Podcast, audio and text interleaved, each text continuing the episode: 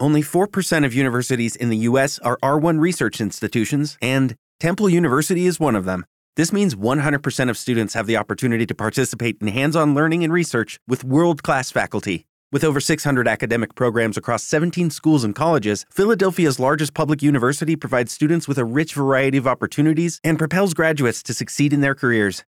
Temple University. Schedule a campus tour today at admissions.temple.edu/visit. With Lucky Land slots, you can get lucky just about anywhere. Dearly beloved, we are gathered here today to. Has anyone seen the bride and groom? Sorry, sorry, we're here. We were getting lucky in the limo and we lost track of time. No, Lucky Land Casino, with cash prizes that add up quicker than a guest registry. In that case, I pronounce you lucky. Play for free at LuckyLandSlots.com. Daily bonuses are waiting. No purchase necessary. Void where prohibited by law. 18 plus. Terms and conditions apply. See website for details. Este podcast é uma iniciativa da Nova Brasil. Esse é o Acervo MPB, série original da Nova Brasil FM de audiobiografias de grandes nomes da nossa música. Esse projeto promove a vida e obra dos artistas que fazem a nossa MPB ser um dos nossos maiores legados e pelo que queremos ser lembrados e reverenciados como brasileiros. Nessa nova temporada do Acervo MPB, vamos apresentar as histórias dos grandes nomes da nossa música que fizeram e ainda fazem parte da nossa rica cultura e são mestres que devem ser homenageados para todos sempre. E hoje vamos falar sobre ela, Elis Regina. Acervo MPB. Não quero lhe falar, meu grande amor, das coisas que aprendi nos discos. Quero lhe contar como eu vivi e tudo o que aconteceu comigo. Viver é melhor que sonhar. Elis Regina é considerada uma das maiores cantoras do mundo, com a sua afinação impecável, extensão vocal potente e uma interpretação magistral de tudo que cantava. Elis transformou a história da música popular brasileira para sempre. Por isso, cuidar do meu bem. Há perigo na esquina aclamada nacional e internacionalmente, era dona de uma vasta inteligência musical e de uma versatilidade que a permitia transitar da bossa nova ao jazz, do rock and roll aos boleros, dos clássicos da MPB ao samba. Elis Regina foi a primeira pessoa a inscrever a sua própria voz como um instrumento na Ordem dos Músicos do Brasil. Trazia teatralidade para as canções, conseguia ser doce, agressiva, introspectiva, de acordo com o que a música pedia. A emoção aflorava, a ponto de ela chorar no meio da canção, como na sua interpretação inesquecível de Atrás da Porta, de Chico Buarque e Francis Raime. Com esse eu vou desabafar na multidão. Sem ninguém se animar. Nascida em Porto Alegre, em 17 de março de 1945, Elis Regina começou a carreira influenciada pelas cantoras do rádio, como Emilinha Borba e também Ângela Maria, a sua maior fonte de inspiração. Aos sete anos, sua mãe a levou à rádio Farroupilha para participar de um programa de rádio chamado Clube do Guri, apresentado pelo radialista Ari Rego. Antes mesmo do ensaio, Elis entrou em pânico e pediu para voltar para casa. Ela só voltou ao programa em 1950 aos 12 anos de idade, quando finalmente controlou seu nervosismo e conseguiu cantar. A impressão causada foi tão boa que Elis foi convidada para voltar ao programa nos dias seguintes e passou a fazer parte das crianças que se apresentavam regularmente, de modo amador e sem cachê. Faz coisas que até Deus duvida, mas tem seus momentos na vida. Vai quebrando lá pro fim do mundo, pra noite chegar. Quando se. Em dezembro de 1958, com 13 anos, ela iniciou a sua carreira profissional, agora como contratada da Rádio Gaúcha, passando a ser chamada de a estrelinha da Rádio Gaúcha. Nesse mesmo ano, foi eleita a melhor cantora da Rádio Gaúcha de 1958 em concurso realizado pela revista de TV, cinema, teatro, televisão e artes, com apoio da sucursal gaúcha da Revista do Rádio, com sede no Rio de Janeiro. Em 1961, Wilson Rodrigues Pozo, um gerente comercial do selo Continental, estava de passagem por Porto Alegre quando foi avisado por um dos seus amigos radialistas de que a rádio em que ele trabalhava contava com um novo talento que o deixaria boquiaberto. O gerente comercial não tinha autonomia para contratar artistas, isso era trabalho do diretor artístico. Mas ele ficou com medo de perder a cantora para concorrência e então ofereceu um contrato padrão para dois discos aos pais de Elis, sem cachê, mas com divisão nos resultados das vendas, o que barateava a operação da gravadora. Ao voltar ao Rio de Janeiro, não precisou de muito para convencer Nazareno de Brito, o diretor artístico do selo, que se encantou com a voz de Elis de primeira, mas disse que a menina precisava trocar de repertório. Ele achava que aqueles sambas canção de cantora de vozeirão eram datados e que a moda era cantar rocks, como Celi Campelo. Logo, Carlos Imperial, na época radialista de programas de rock e mais tarde um dos grandes compositores e produtores da Jovem Guarda, foi chamado para produzir o álbum de estreia da cantora. No supremo poder, gosto de quem gosta de mim. Foi aí que Elis Regina viajou para o Rio de Janeiro, onde gravou o seu primeiro disco, Viva a Brotolândia. O álbum procurou divulgar a sua imagem como uma cantora de rock para a juventude. Mas, apesar da divulgação, o disco ainda não encontrou um sucesso de vendas. Mas a voz de Elis, aos 16 anos de idade, impressionava pela potência e precisão. No ano seguinte, em 62, a gravadora resolveu trocar o produtor para Diogo Mulero, da dupla sertaneja Palmeira e Piraci, e novamente modificar o repertório da cantora, que agora passaria a interpretar boleros, buscando transformar Elis em uma cantora popular. Saiu então o seu segundo disco, Poema de Amor, só que as vendas continuaram baixas. Sem contrato de gravação, que havia sido cumprido com o lançamento do segundo disco, Elis continuou com seu emprego na Rádio Gaúcha e passou a cantar também como crooner em boates de Porto Alegre. Então, em 1963, um novo representante de uma gravadora foi procurar a família. Dessa vez, a Discos CBS propôs um contrato muito parecido com o primeiro. Dois discos que seriam lançados naquele ano sem cachê. E lá foi Elis para o Rio de Janeiro, novamente gravar o seu terceiro LP. Para os dois novos discos, o produtor foi Astor Silva, que resolveu tentar transformá-la em uma cantora de sambas e algumas versões populares de canções estrangeiras. Assim foram lançados os álbuns Elis Regina e O Bem do Amor, novamente com vendas baixas. Não te maltrates, nem tentes voltar o que não tem mais.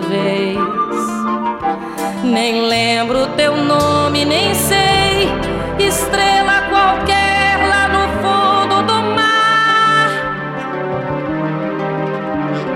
Vento de maio, rainha dos raios de sol. De volta a Porto Alegre, mais uma vez, Elis Regina continuou trabalhando na rádio e fazendo apresentações esporádicas pelo sul do país. No final de 1963, participou de um show coletivo em Florianópolis, onde estava Armando Pitigliani, produtor da Philips, até então o maior selo do país. Durante o intervalo da apresentação, Armando foi aos bastidores e perguntou para Elis por que, ela cantava aquelas versões e não música brasileira. A cantora respondeu que amava música brasileira, mas que haviam lhe dito que não se vendia discos com aquilo. Assim, Armando convenceu Elis a cantar Chão de Estrelas, na sequência do show.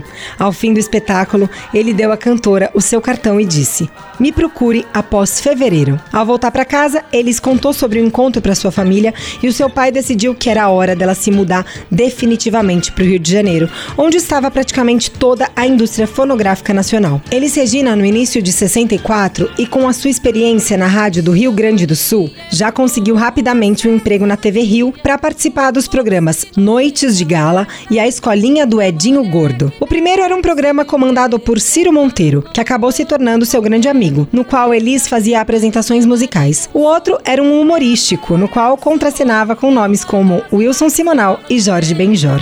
de uma gente que ri quando deve chorar e não vive, apenas aguenta. Ele,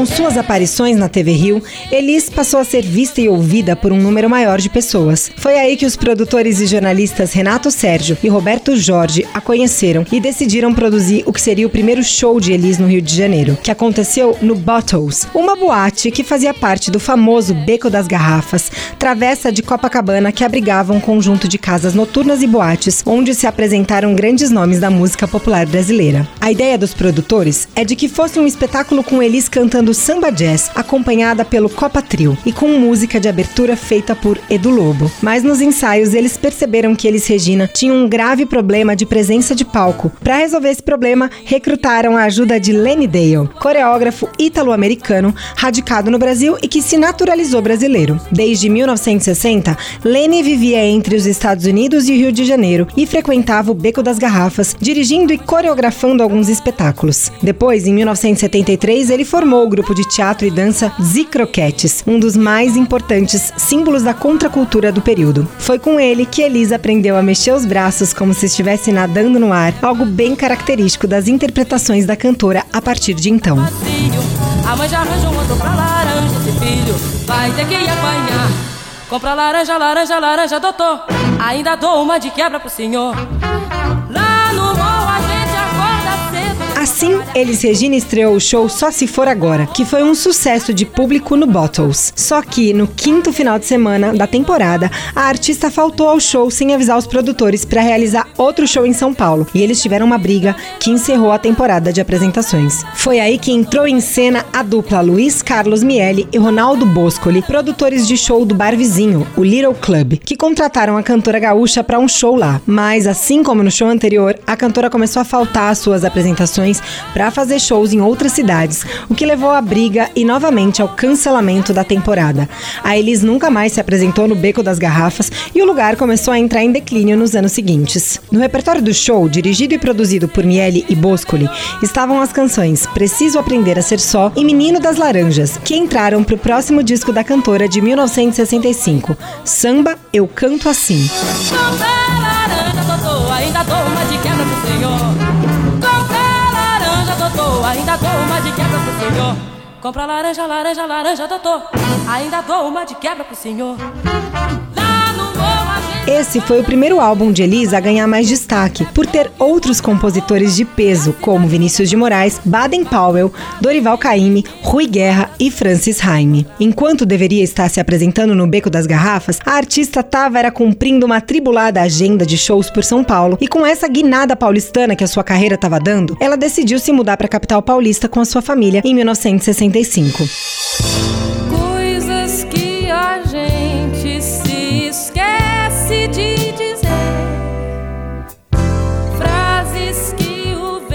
Nessa época, Elis namorava com o crítico e produtor musical paulistano Solano Ribeiro, que foi um dos idealizadores e quem promoveu a realização dos primeiros festivais de música popular brasileira do país. A interpretação antológica e avassaladora de Elis Regina para a canção Arrastão, de Vinícius de Moraes e Edu Lobo, venceu o primeiro festival de música popular brasileira da TV Excelsior em 1965 e entrou para a história como uma das melhores performances já vistas, consagrando de vez fez Elis Regina ao posto de uma das maiores artistas da nossa história. A interpretação de Elis, que na ocasião também foi premiada com o troféu Berimbau de Ouro de melhor intérprete, subverteu todas as regras da contenção vocal e da performance minimalista adotada pela bossa nova até então, fato que causou estranhamento e também admiração para os músicos do gênero e que fez com que a apresentação fosse justamente considerada por muitos críticos e jornalistas como um marco e a inauguração de um novo estilo na chamada chamada música popular brasileira ou MPB. E tem jangada no mar. E hoje tem arrastão. Nessa época, Elis também compôs sua primeira e única música, Triste Amor que Vai Morrer, em parceria com o jornalista e radialista Walter Silva, e que seria gravada de forma instrumental apenas por Toquinho em 1966, no disco A Bossa do Toquinho homem que de só não é quem é mesmo eu não sou. Também em 65, Elis Regina foi convidada para comandar, ao lado de Jair Rodrigues, o famoso programa O Fino da Bossa, da TV Record, que os rendeu a gravação de três discos consagrados ao vivo em parceria. O primeiro foi Dois na Bossa, que traz arrastão entre as canções, junto com outros diversos grandes clássicos da MPB, como O Morro Não Tem Vez, A Felicidade, ambas de Tom Jobim e Vinícius de Moraes, O Sol Nascerá, de Cartola e Elton Medeiros, e diz que foi por aí, de Zé Cat e Hortêncio Rocha. Dois na Bossa foi o primeiro disco brasileiro a vender um milhão de cópias. Depois dele, vieram Dois na Bossa número 2, de 1966, com clássicos como Canto de Ossanha, de Baden Powell e Vinícius de Moraes, O Paneguinho, de Edu Lobo e Gianfrancesco Guarnieri, que fez parte do importante musical Arena Conta Zumbi, dirigido por Augusto Boal em 65, e Louvação, de Gilberto Gil e Torquato Neto. O paneguinho na estrada, upa pra lá e pra cá. Finge que coisa mais linda, paneguinho começando a andar. O paneguinho. Dois na Bossa número 3 foi gravado e lançado em 1967, quando o programa de TV acabou. Nesse meio tempo, Elis também gravou o disco ao vivo O Fino do Fino, em 1965, acompanhada do Zimbo Trio, e o disco solo Elis, de 66, que traz sua esplêndida interpretação do clássico Carinhoso, canção de Pixinguinha e João de Barro. Meu coração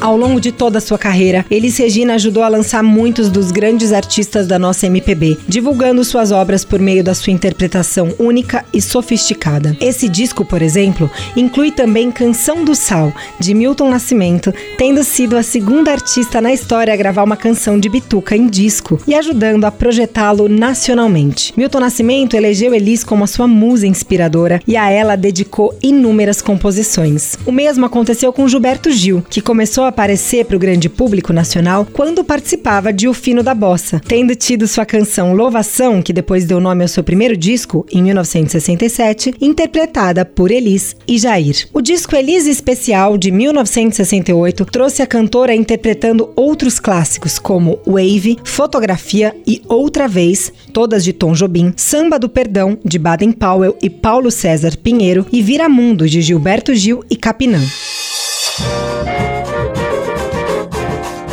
Sendo uma artista recordista de vendagens pela gravadora Philips, Elis Regina cantou no mercado internacional de discos e edições musicais, o Midem, em Cannes, em janeiro de 1968, quando começou a direcionar sua carreira para o reconhecimento também no exterior. Em 1969, gravou e lançou no exterior dois LPs, em Estocolmo e Elis em London, lançado em 1972. Em 1969, lançou no Brasil o álbum Elis Como e Por Quê, que trouxe, entre outros, os clássicos Aquarela do Brasil, de Ari Barroso, Vera Cruz, de Milton Nascimento e Márcio Borges, O Barquinho, de Roberto Menescal e Ronaldo Boscoli, e Andança, de Danilo Caime, Edmundo Souto e Paulinho Tapajós.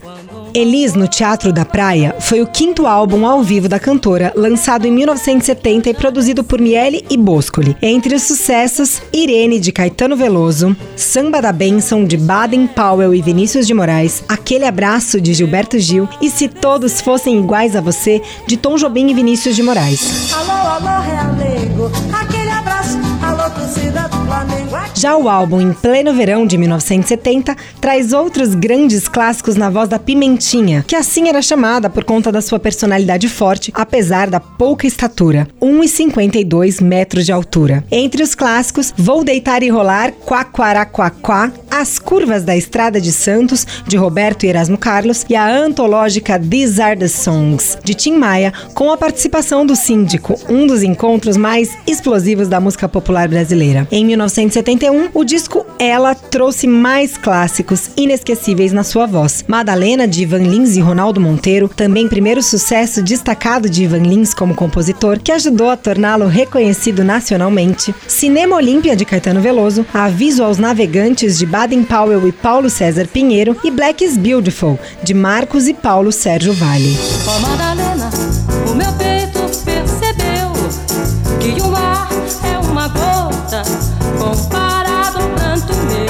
O antológico disco Elis, de 1972, é o décimo álbum de estúdio da cantora e o primeiro disco lançado após a sua conturbada separação de Ronaldo Boscoli, com quem Elis Regina foi casada de 1967 a 1972 e teve seu primeiro filho, o hoje produtor musical João Marcelo Boscoli, nascido em 1970. Desse disco, a gente destaca diversos grandes sucessos da carreira de Elis, como Bala com Bala, Casa no Campo, Atrás da Porta e Águas de Março, essa de Tom Jobim.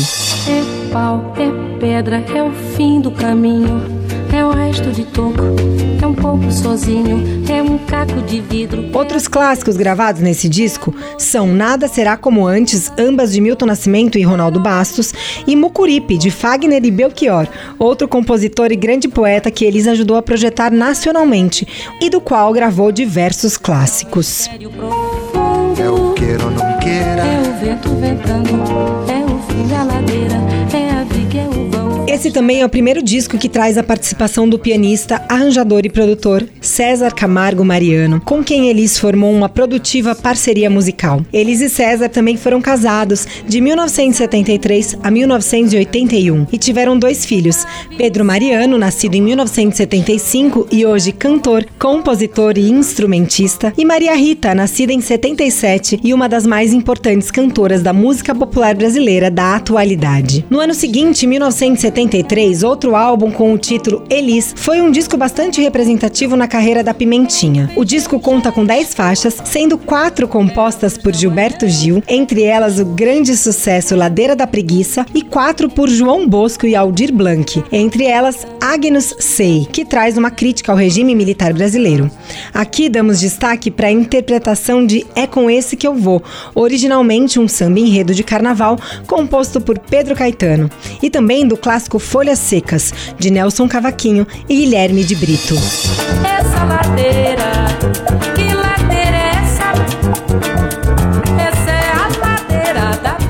Próximo álbum de Elis, de 1974, trouxe sucessos de João Bosco e Aldir Blanc, como Mestre Sala dos Mares e Dois Pra Lá, Dois Pra Cá, de Milton Nascimento e Fernando Brant, como Travessia e Ponta de Areia, e de Gilberto Gil, além de composições de Lupicínio Rodrigues e de Ari Barroso. No mesmo ano, a cantora lançou em parceria com Tom Jobim o antológico disco Elis e Tom, gravado em Los Angeles, considerado um dos mais importantes discos da nossa história. Dois dos maiores nomes da música popular brasileira de todos os tempos, os artistas estão acompanhados dos arranjos de César Camargo Mariano, que inovou ao utilizar instrumentos elétricos em clássicos da bossa nova.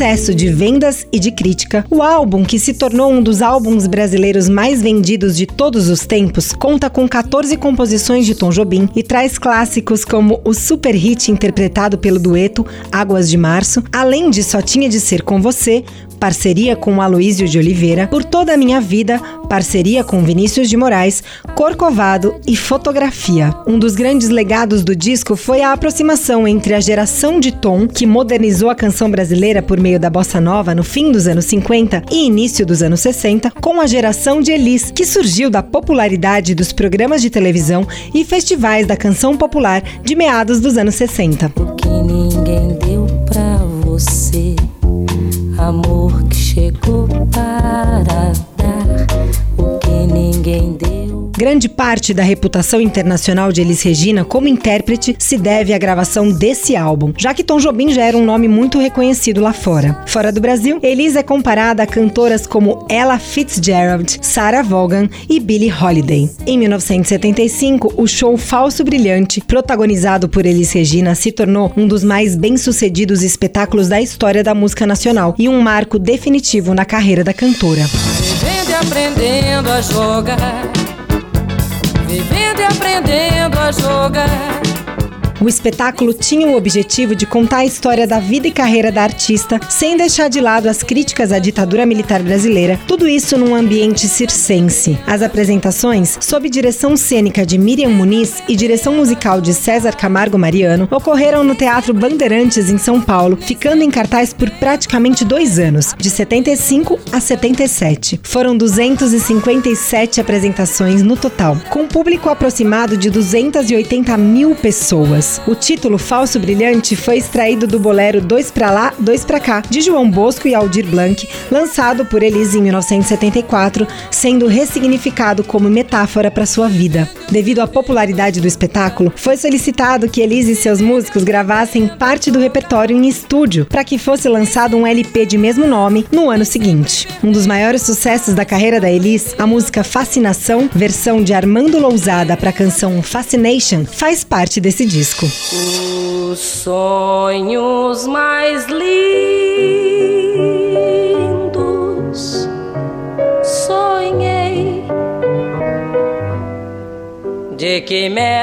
Outras canções importantíssimas do espetáculo disco são Tatuagem de Chico Buarque e Rui Guerra e as composições de Belchior eternizadas na voz de Elis e que ajudaram a afirmar o nome do poeta, cantor e compositor cearense como um dos maiores da nossa MPB. As músicas são Como Nossos Pais e Velha Roupa Colorida. mas eu não posso deixar de dizer,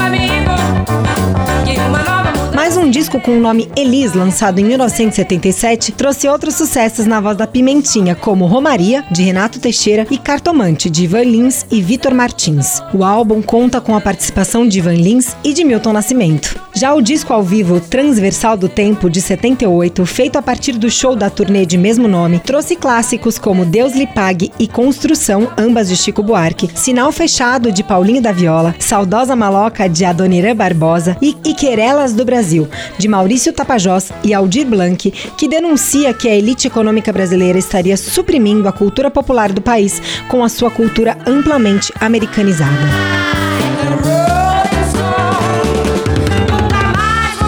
Em 1979 vieram os álbuns Elis Especial e Elis Essa Mulher. Esse último apresentou um dos maiores hits na voz de Elis e das mais importantes canções da música brasileira, O Bêbado e a Equilibrista, de Aldir Blanc e João Bosco, que se tornou hino informal do movimento pela anistia e do declínio da ditadura militar no Brasil.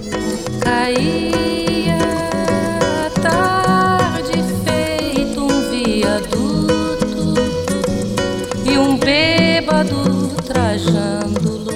Saudade do Brasil foi um álbum duplo lançado em 1980, uma versão de estúdio com as músicas do espetáculo que Elis apresentou naquele ano no Canecão, Rio de Janeiro. Trouxe vários grandes sucessos na voz da cantora, como Maria Maria e O Que Foi Feito de Vera, ambas de Milton Nascimento e Fernando Brant, Alô Alô Marciano de Rita Lee e Roberto de Carvalho, Redescobrir de Gonzaguinha e Aos Nossos Filhos de Ivan Lins e Vitor Martins. No mesmo ano, o disco Elis trouxe mais um hit interpretado magistralmente, Aprendendo a Jogar, de Guilherme Arantes. E a cantora ainda gravou a clássica Tiro ao Álvaro, de Adoniran Barbosa e Oswaldo Moles, no disco de 70 anos de Adoniran. De tanto levar frechada do teu olhar, meu peito até parece, sabe o que? Ao ar.